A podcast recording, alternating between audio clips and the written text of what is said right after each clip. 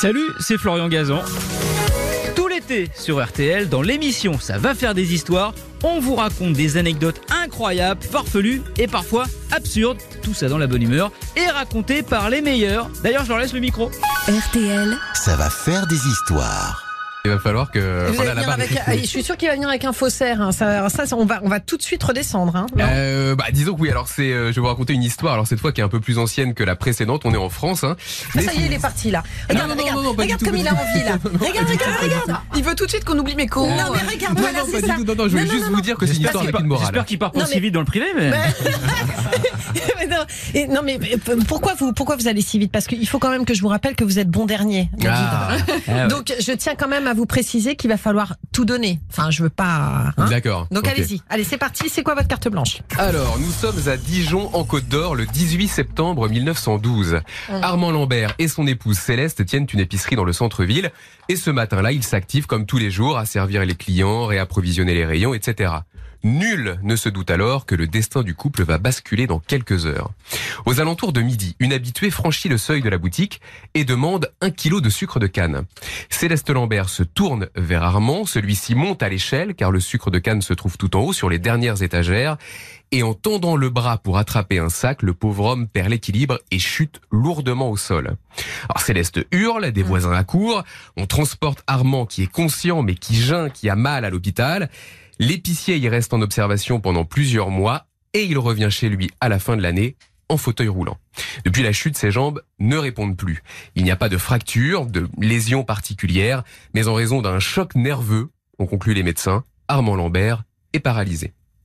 Alors malgré ça, Armand reprend comme il peut le travail avec son épouse. Dans les mois qui suivent, les clients se font nombreux pour marquer leur soutien. Le couple rachète même la crèmerie d'à côté pour agrandir leur épicerie. Bref, de l'extérieur, les choses n'ont pas l'air d'aller si mal. Et pourtant, au printemps de l'année suivante, en 1913, Armand Lambert ne va pas bien du tout. Moralement, il est euh, au bout du roule, comme on dirait aujourd'hui.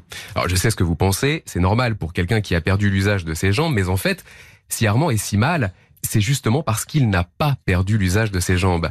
L'accident du 18 septembre était un coup monté pour toucher l'argent de l'assurance, en l'occurrence 100 000 francs de l'époque, et racheter la crèmerie d'à côté. Alors depuis des mois, Armand fait semblant d'être cloué dans son fauteuil, et au bout de six mois, il n'en peut plus de cette comédie. Rester assis toute la journée alors qu'il pourrait très bien marcher, ça le rend dingue.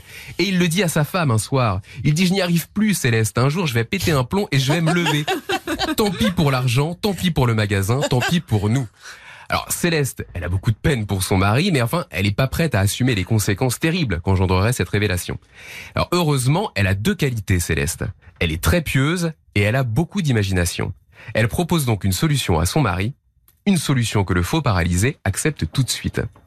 Quelques semaines plus tard, à l'été 1913, après avoir fait le trajet en train Dijon-Paris, Paris-Lourdes, Armand et Céleste sont dans la file d'attente, au milieu des fauteuils et des brancards, pour accéder aux fameuses eaux miraculeuses. Et quand les infirmiers plongent Armand dans le bassin, devinez ce qui se passe. Il Armand se relève, tout seul sur ses deux jambes, c'est un miracle. Alors le couple repart immédiatement en direction de Dijon, dans le train ils s'embrassent, ils se congratulent, Armand n'est plus obligé de faire semblant, ils vont même pouvoir rebaptiser leur boutique au miraculé et vendre des statues de la Sainte Vierge, ça va être bon pour le business.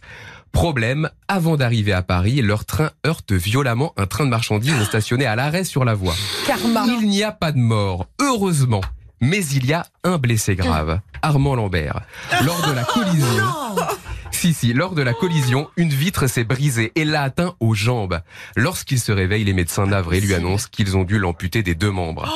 L'ex-miraculé retourne dans son fauteuil et cette fois pour de bon. L'épicier bourguignon aurait dû méditer ces mots du roi biblique Salomon et se souvenir que l'on est souvent puni par où l'on a péché. Le karma. Eh ouais. Comme quoi. Incroyable. Là, ça nous a Incroyable. coupé la jambe, là, je trouve. Alors, hein, bah exactement. Et alors, et comment on a connu cette histoire Vous devez vous demander. En fait, oui. euh, les deux épiciers, donc ils ont continué à vivre comme ça dans le dans le secret. Lui, il est mort assez rapidement, et c'est Céleste, quand elle est morte en 1940, qui a euh, laissé derrière elle une confession. Voilà, elle a voulu ça. euh, soulager sa conscience, et elle a raconté cette histoire dont j'ai trouvé la trace. Je tiens à le dire dans le journal Le Bien Public, mais surtout, il faut lui rendre hommage, qui a été déjà formidablement raconté par Pierre Belmar dans Ah, l'un de ses ouvrages. Ah. Voilà, le le roi des conteurs. Euh, Euh, donc j'en profite pour lui, euh, pour lui rendre hommage. Eh bien, vous faites bien. Et cette histoire a été passionnante et édifiante. Euh, voilà, avec un final aussi assez, assez génial. Bah ouais, elle a plein, Là, elle a vous plein de morale cette Ouais, histoire. Bien c'est- Malaki ne profite jamais, etc., exactement. etc. Merci d'avoir écouté cette histoire. Retrouvez tous les épisodes sur l'application RTL et sur toutes les plateformes partenaires. N'hésitez pas à nous mettre plein d'étoiles et à vous abonner. À très vite. RTL. Ça va faire des histoires.